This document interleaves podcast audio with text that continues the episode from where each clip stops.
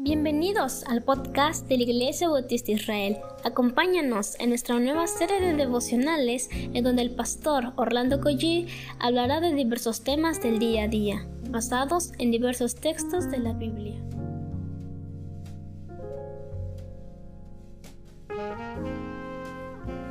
¿Qué tal mis amados hermanos? Buenos días tengan todos. Creo que debemos comenzar dando gracias al Señor por este extraordinario fin de semana Dios nos ha bendecido rica y abundantemente. Vamos a dar gracias. Señor, venimos a ti esta mañana dándote gracias por tantas bendiciones, Señor, que han venido de tu mano, una tras una, Señor. Tú has sido bueno, has sido misericordioso, lento para la ira y grande misericordia, Padre. Te alabamos por estos cultos que nos has dado extraordinarios, Señor, donde tu mano se ha manifestado. Te alabamos en el nombre de Jesús. Amén. Soy el pastor Orlando Collí de la Iglesia Dios Fuerte e Israel. Estamos en el capítulo 9 del libro de Isaías y estamos en el versículo 11 y vamos a ver si avanzamos hasta el 12 y al 13. Pero vamos a comenzar. Pero Jehová levantará a los enemigos de Resín contra él y juntará a sus enemigos.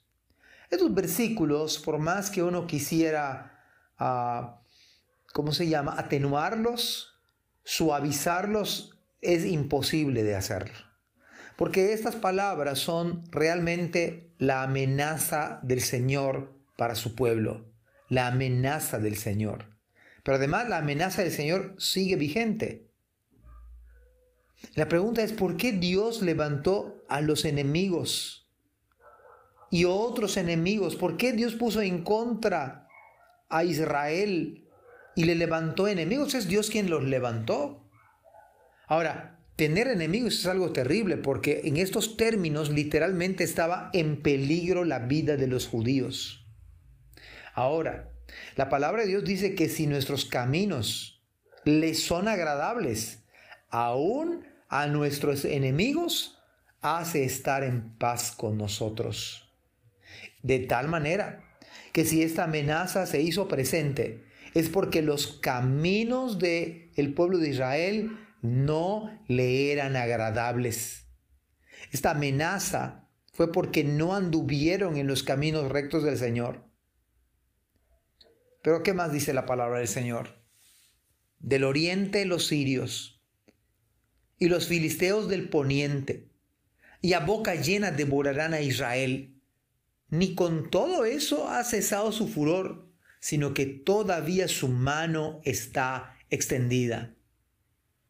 Dicho de otra manera, por todos los frentes prácticamente venían sus enemigos del oriente, del poniente, y amenaza el Señor que iba a ser devorado como un simple bocado de comida. Pero ¿no acaso todas las escrituras nos advierten del fracaso y de la ruina espiritual que viene para aquellos que siguen sus propios caminos, que viven sin ponerse a cuenta con el Señor. Por lo tanto, la amenaza del Señor está vigente para aquellos. A diferencia de José, que la mano de Dios estaba sobre él y todo lo que hacía prosperaba, la mano de Dios en este caso, la mano extendida, era o es la mano de su ira, la mano de su furor. ¿Pero esto acaso no es justo? Claro que es justo. Las escrituras enseñan también en el libro de en la carta de Santiago. Y eso déjeme decirle que es el fondo de peso. Dice Santiago, oh almas adúlteras, ¿no sabéis que la amistad del mundo es enemistad contra Dios? Cualquiera pues que quiera ser amigo del mundo, se constituye enemigo de Dios. Hermanos, y tener enemigos en este mundo es algo terrible. Imagínese, imagínese tener enemigo a Dios. Pero mire lo más impresionante del versículo 13. Pero el pueblo no se convirtió al que lo castigaba ni buscó a Jehová de los ejércitos. Mis amados hermanos, a pesar de eso, el pueblo siguió endurecido ante la amenaza y el castigo. En ese sentido, mis amados hermanos, deberíamos, deberíamos ver con buenos ojos la disciplina del Señor. Es más, la disciplina es un acto de gracia para nuestras vidas.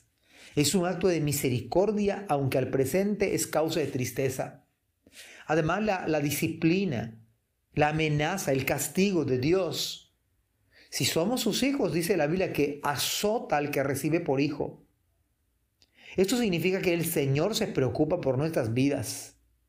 Pero lo más terrible de este caso es que este pueblo, en ese instante cuando predicó Isaías, no se convirtió al que lo castigaba. Peor aún, ni buscó a Jehová de los ejércitos. Amados hermanos, amemos la disciplina del Señor. No menospreciemos si nos disciplina. En cambio, nosotros busquemos al Señor. Busquémosle con humildad y con quebranto. Y hermanos, he ahí la fuente de las grandes bendiciones del Señor. Que Dios les bendiga en este hermoso inicio de semana. Que Dios les bendiga. Gracias por escuchar este podcast. Te invitamos a compartirlo y a seguirnos en nuestras redes sociales para que no te pierdas el contenido que tenemos preparado para ti. También nos puedes encontrar en nuestra página web www.ibimerida.org y contáctanos al correo ibismerida.gmail.com. Gracias por acompañarnos. Hasta la próxima.